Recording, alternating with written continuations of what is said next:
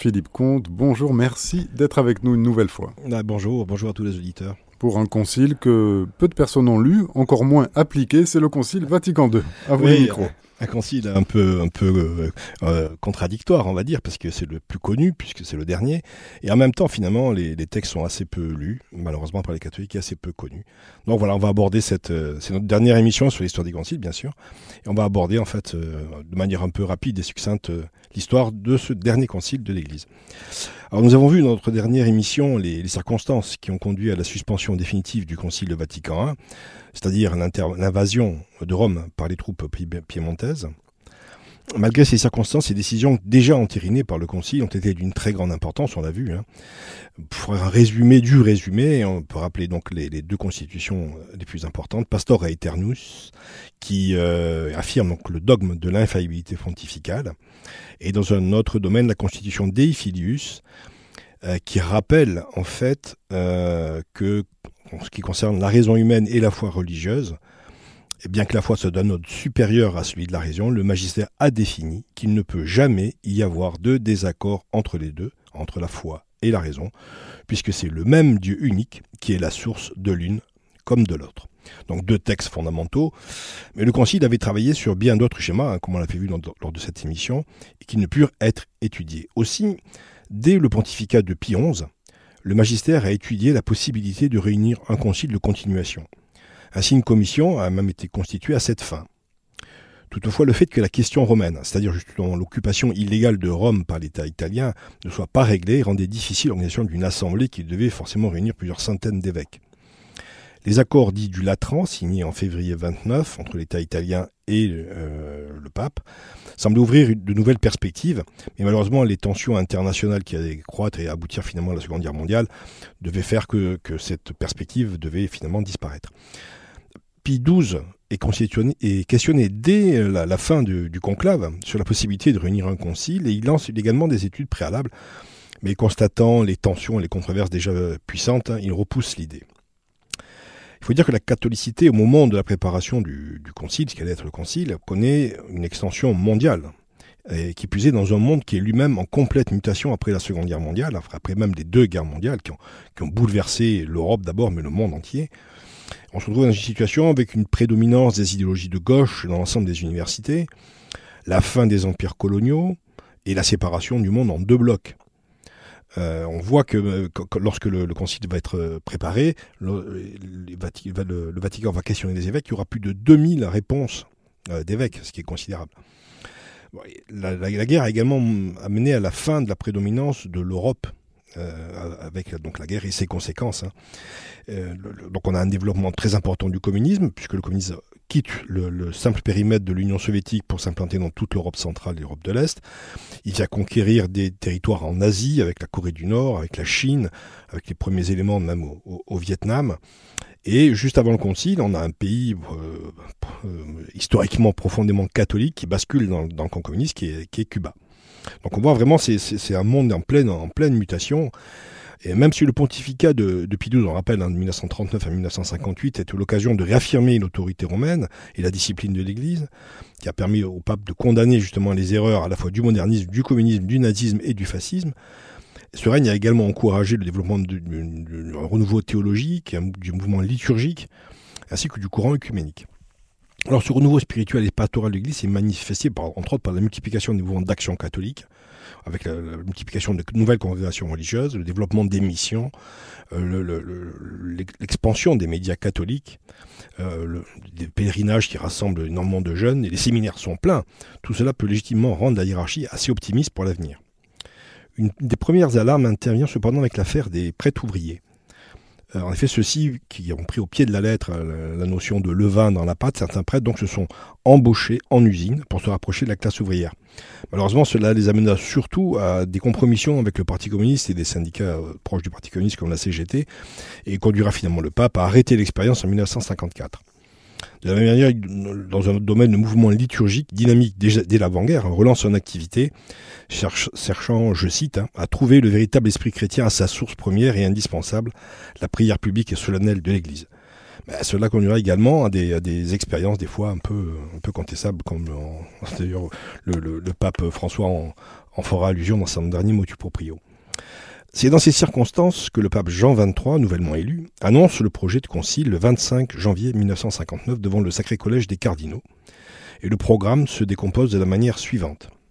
Il y a une période d'abord anté-préparatoire, de 1959 au mois de juin 1960, avec donc l'institution de la commission pontificale anté-préparatoire du Concile, la consultation des congrégations romaines, la consultation des évêques dont on a parlé, et l'encyclique Ad Petri de Jean XXIII présentant l'objectif du Concile, et le 19 juillet, la consultation des universités catholiques.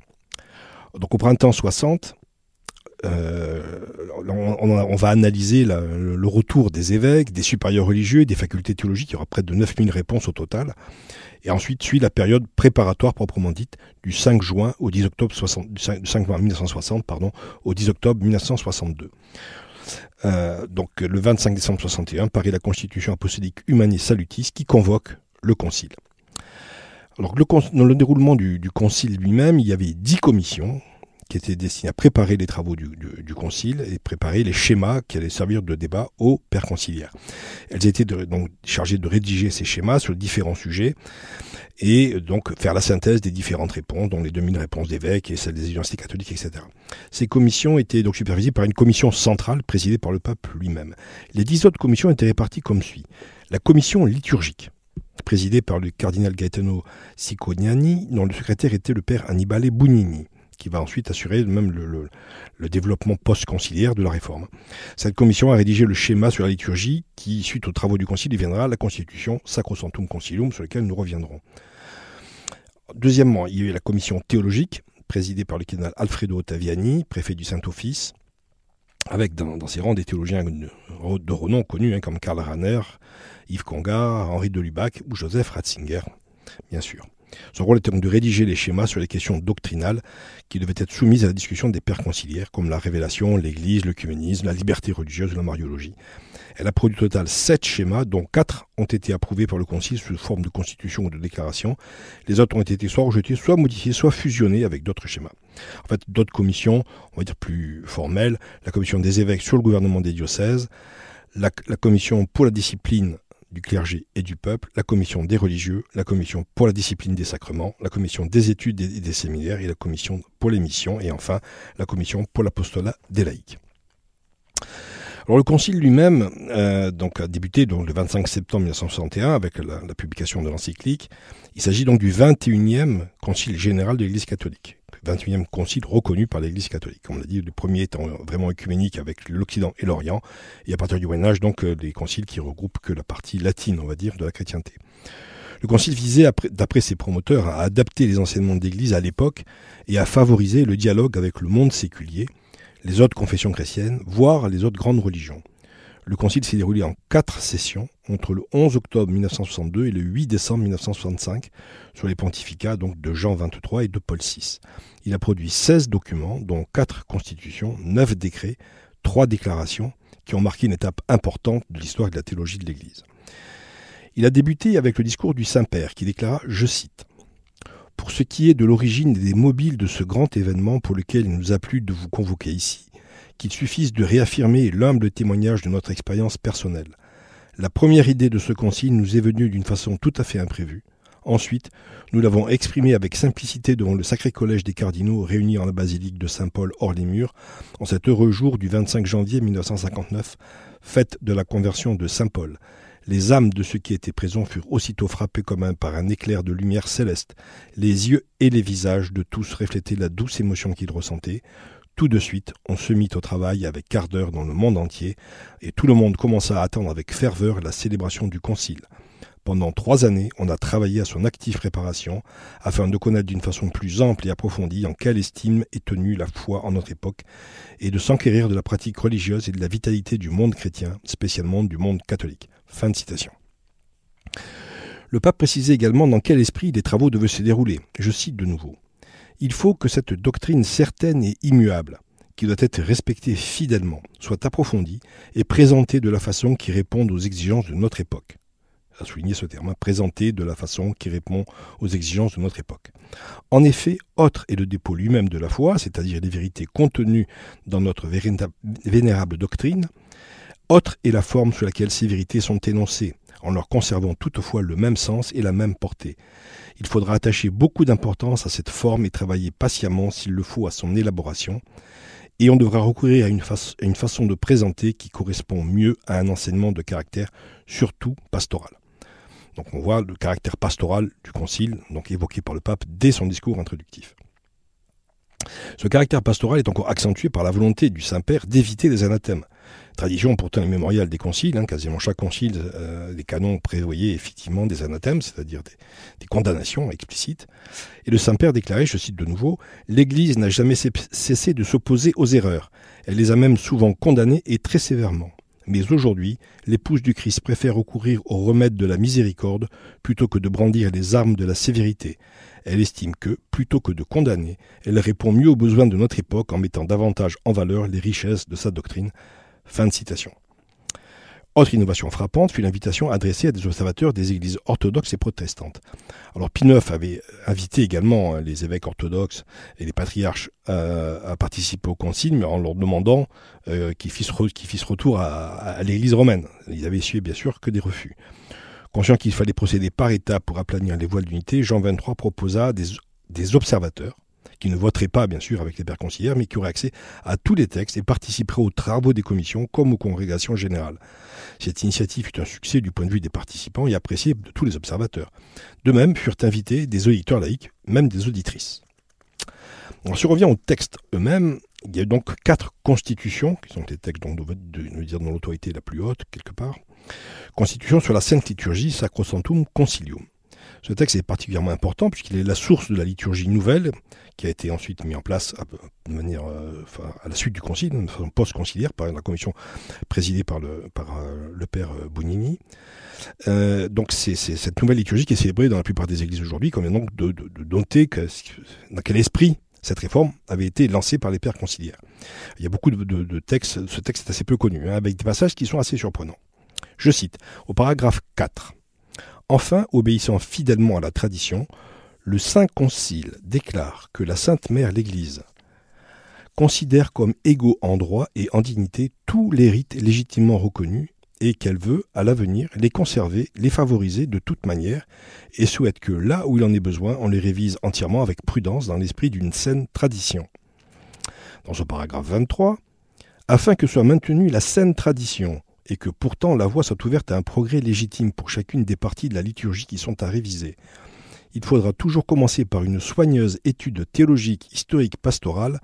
On ne fera des innovations que si l'utilité de l'Église les exige vraiment et certainement, et après s'être bien assuré que les formes nouvelles sortent des formes déjà existantes par un développement en quelque sorte organique.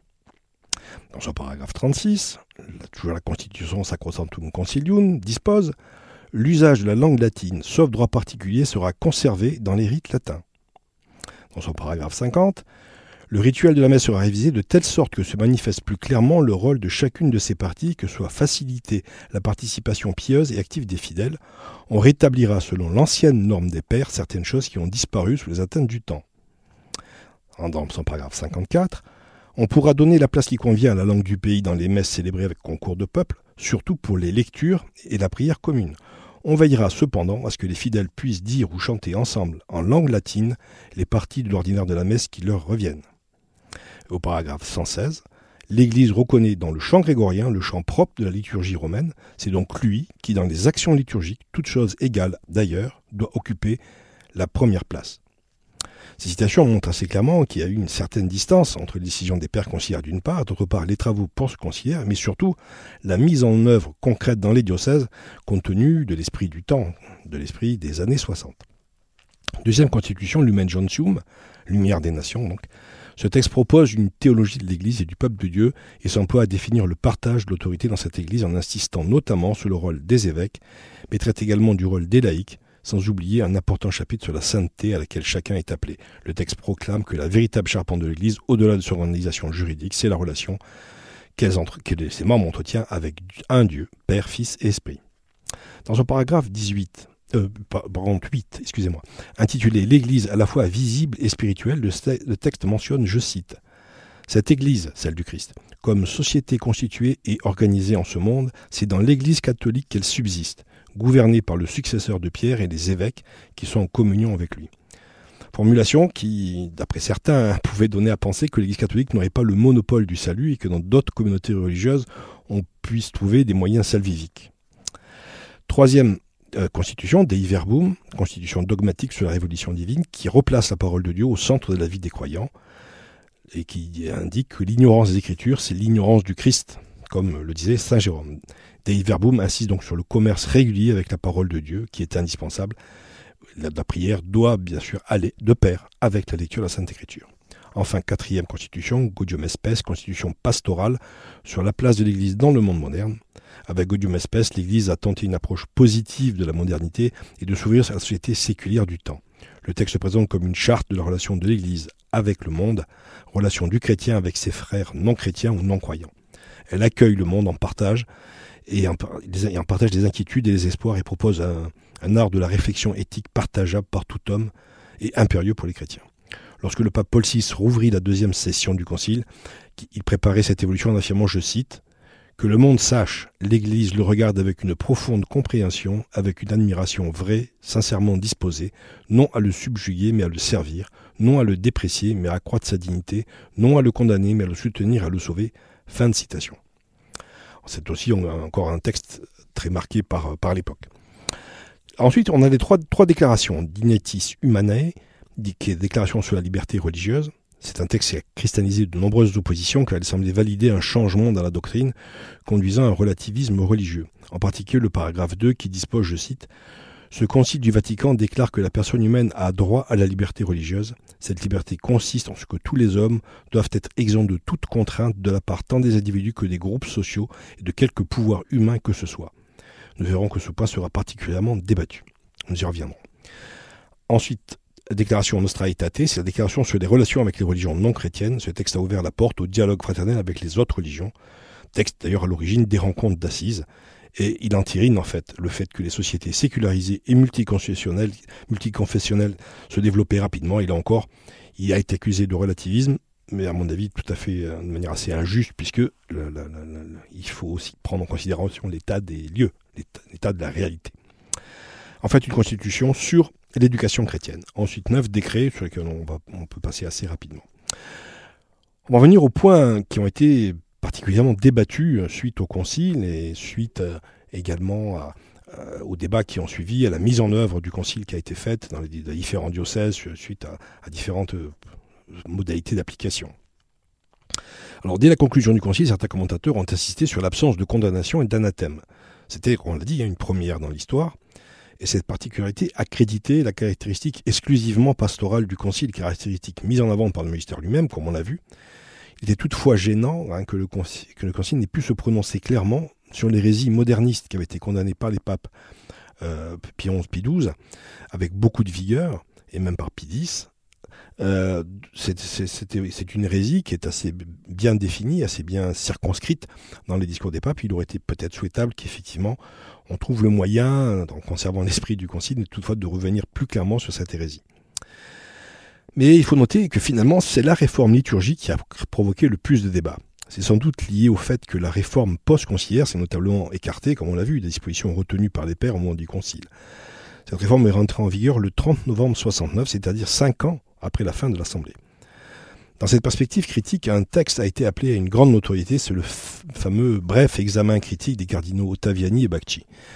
Il commence par cette apostrophe, euh, extrêmement forte, hein, je cite, Le Novus Ordo Missae s'éloigne de façon impressionnante dans l'ensemble comme dans le détail de la théologie catholique de la Sainte Messe, telle qu'elle a été formulée par la vingtième session du Concile de Trente, lequel, en fixant définitivement les cadons nurites, éleva une barrière infranchissable contre toute hérésie qui pourrait porter atteinte à l'intégrité du magistère. cette question du mystère, hein, euh, cette question du mystère des, sacrements, c'est vrai que dans Sacrosanctum Concilium, il y a un paragraphe qui est un peu surprenant, qui est le paragraphe 21, où, qui, indique, je cite, hein, la réforme a voulu organiser les textes et les rites de telle façon qu'ils expriment avec plus de clarté les réalités simples qu'ils signifient. Alors c'est vrai qu'on peut prendre le terme simple dans deux, dans deux différentes, hein. soit simple dans le sens où elles sont euh, non composées, formées d'une seule réalité, ou simple dans le sens où ça serait, elle serait facile d'accès. Alors c'est qui est évidemment un peu contradictoire avec la notion de mystère. Le bref examen critique pointe ce qui, d'après les auteurs, est un défaut grave dans la définition même de la messe. Je cite La définition de la messe est donc réduite à celle de la scène, et ce point est sans cesse repris. En outre, cette scène est caractérisée comme étant celle de l'assemblée présidée par le prêtre et réunie afin de réaliser le mémorial du Seigneur en se référant à ce qu'il fit le jeudi saint. Or, tout cela n'implique ni la présence réelle, ni la réalité du sacrifice, ni la référence à l'ordre sacramentel du prêtre qui consacre, ni la valeur intrinsèque du sacrifice eucharistique, l'assemblée étant présente ou non. En un mot, cette définition nouvelle ne contient aucune des données dogmatiques qui sont essentielles à la messe et en constitue par le fait la définition véritable. Fin de citation. Donc on voit la critique est assez acerbe, bon, assez, assez, assez radicale et peut-être un peu, un peu injuste, on va dire, mais qui, elle repose quand même sur des, sur des, sur des faits assez, assez concrets. Alors la définition peut être incomplète, euh, est cependant, à mon avis, pas, du tout fautive en tant que telle. Il en va de même pour deux autres textes considères qui ont été également à l'origine de, nombreux dégâts nombreux débats, pardon, excusez-moi, sur les relations de l'Église avec les relations non chrétiennes, c'est Nostra sur lesquels on, pourrait revenir euh, de manière un peu, plus, longue, mais c'est vrai que euh, ne pose pas de problèmes fondamentaux à part la question sur la question de donc de la de la de la liberté humaine.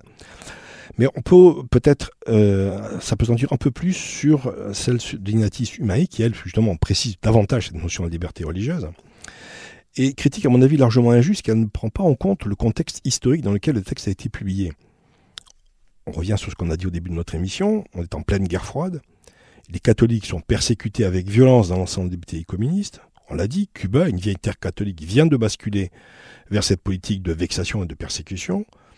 En Chine et, en Asie, les, catholiques, euh, pas nombreux en proportion, mais nombreux en nombre en tout cas, subissent également de fortes persécutions donc dans de nombreux pays, même récemment décolonisés, l'islam politique commence à, émerger et promeut des politiques de, contenance, de, de limitation en action des chrétiens. Donc on le voit, en réclamant la liberté d'action, la liberté religieuse, c'est en fait une liberté d'action pour l'Église qu'il s'agit et non d'un permis de prosélytisme pour les religions non chrétiennes, quand le texte est lu aujourd'hui, mais de façon assez anachronique, puisque la situation dans le monde est bien sûr radicalement changée. En conclusion, à la lumière donc de ces débats, on doit rappeler la position du pape Benoît XVI sur cette question de l'interprétation des textes du Concile, ou pour utiliser un terme un peu savant, on parle d'herméneutique. Donc le pape Benoît XVI indiquait, je cite, Les problèmes de la réception sont nés du fait que deux herméneutiques, donc deux manières d'interpréter, deux herméneutiques contraires se sont trouvées confrontées et sont entrées en conflit. L'une a causé de la confusion, L'autre, silencieusement, mais de manière toujours plus visible, apporte et porte des fruits. D'un côté, il existe une interprétation que je voudrais appeler herméneutique de la discontinuité et de la rupture. Celle-ci a souvent pu compter sur la sympathie des masses médias et également d'une partie de la théologie moderne. D'autre part, il y a l'herméneutique de la réforme, du renouveau dans la continuité, de l'unique sujet Église que le Seigneur nous a donné. C'est un sujet qui grandit dans le temps et qui se développe restant toujours le même, l'unique sujet du peuple de Dieu en marche. L'herméneutique de la discontinuité risque de finir par une rupture entre l'Église préconciliaire et l'Église post-conciliaire. Fin de citation. On doit d'ailleurs noter, si on doit parler des, suites hein, du Concile de Vatican II, une des suites, c'est euh, qui est concomitante avec donc la, fin du Concile et les développements qui ont, suivi, qui est le recul drastique de la pratique dans la population générale, qui est absolument concomitante des réformes liturgiques, qu'on a montré de manière extrêmement brillante Guillaume Cuchet dans son ouvrage Comment notre monde a cessé d'être chrétien, anatomie d'un effondrement. Donc il y a effectivement un lien qui reste à explorer, à expliquer, mais qui en tout cas, euh, du point de vue chronologique, est, absolument évident. Hein. la pratique, en particulier la pratique des jeunes euh, après le concile, s'est effondré de manière extrêmement brutale, alors qu'on avait jusqu'à cette période-là une érosion assez lente hein, de, la pratique religieuse dans le, dans le pays. Donc on le voit, la, réception du concile, en fait, est loin d'être achevée, son, plein déploiement est encore à faire, et il y a beaucoup de, choses à, éclaircir, à approfondir dans, les textes que le concile nous a, nous a offerts. Voilà, donc fin de notre, de notre longue série d'émissions sur les conciles que nous avons débuté il y a, il y a presque deux ans maintenant, et nous avons parcouru donc euh, à marche forcée, il faut le dire, l'ensemble des conciles de, de l'Église, reconnus par l'Église catholique. Pour arriver à ce concile Vatican II, euh, Philippe Comte, alors on se rend compte que c'est des temps longs dans l'Église. Hein. C'est un navire immense qui prend son temps. Absolument. Euh, il y, a, un, juriste que j'aime beaucoup qui, en parlant de, de, l'évolution du droit, dit qu'en fait, pour vraiment voir les choses de manière claire, il faut prendre les choses par tranche de 500 ans. donc à partir du droit romain primitif jusqu'au droit positif aujourd'hui. Je crois que pour l'Église, on est un peu dans la même configuration. On voit qu'on a des, longues périodes, la période de la persécution, ensuite la période de, l'empire euh, chrétien, l'empire romain chrétien, la période du Moyen Âge, et puis euh, la, période, euh, on va dire, des, temps modernes jusqu'à aujourd'hui. Et on voit en fait, ce sont des périodes de plusieurs siècles. Et il est vraisemblable que, tous les fruits et peut-être quelques contradictions qui, subsistent dans les textes du Concile seront encore à éclaircir et, et le, progrès euh, pour la foi catholique est sans fin, comme le disait un texte que je, que je cite souvent, que j'aime beaucoup, qui est le, le Communitorium de Saint Vincent de Lérins, où il parle bien de cette notion de progrès permanent de, de, de, de la foi, de la, compréhension de la foi et de la révélation. Ce qu'a mis après plus, plus en clarté le, le cardinal Newman. Oui, tout à fait. Magnifiquement pour euh, cette herméneutique, cette compréhension. Peut-être restons avec Benoît XVI qui nous disait euh, ne vous laissez pas troubler. Gardez la, gardez la foi et ne vous, trouvez, vous troublez pas dans son testament. Oui, puis je, crois que le, parcours que nous avons pu faire tous ensemble là, sur, euh, sur les conciles de l'Église montre aussi, de manière, à mon avis, assez claire, que bah, l'histoire de l'Église n'est pas un long fleuve tranquille, comme on, a tendance à le, le présenter aujourd'hui. Il y a eu de nombreux conflits, des fois extrêmement virulents. Hein. Euh, et euh, ça n'a pas empêché l'Église de perdurer, de passer au travers de crises très graves. On a la crise de l'arianisme dans les premiers temps, la crise de la réforme, même la, crise du grand schisme d'Occident au cours du Moyen Âge. Et à chaque fois, l'Église continue, perdure, passe au-delà de ces crises et continue à progresser. Chers auditeurs, c'était notre émission Histoire et enjeux des conciles. Vous étiez avec Philippe Comte, il y était question du concile Vatican II. Retrouvez cette émission podcast sur notre site internet radiomaria.fr.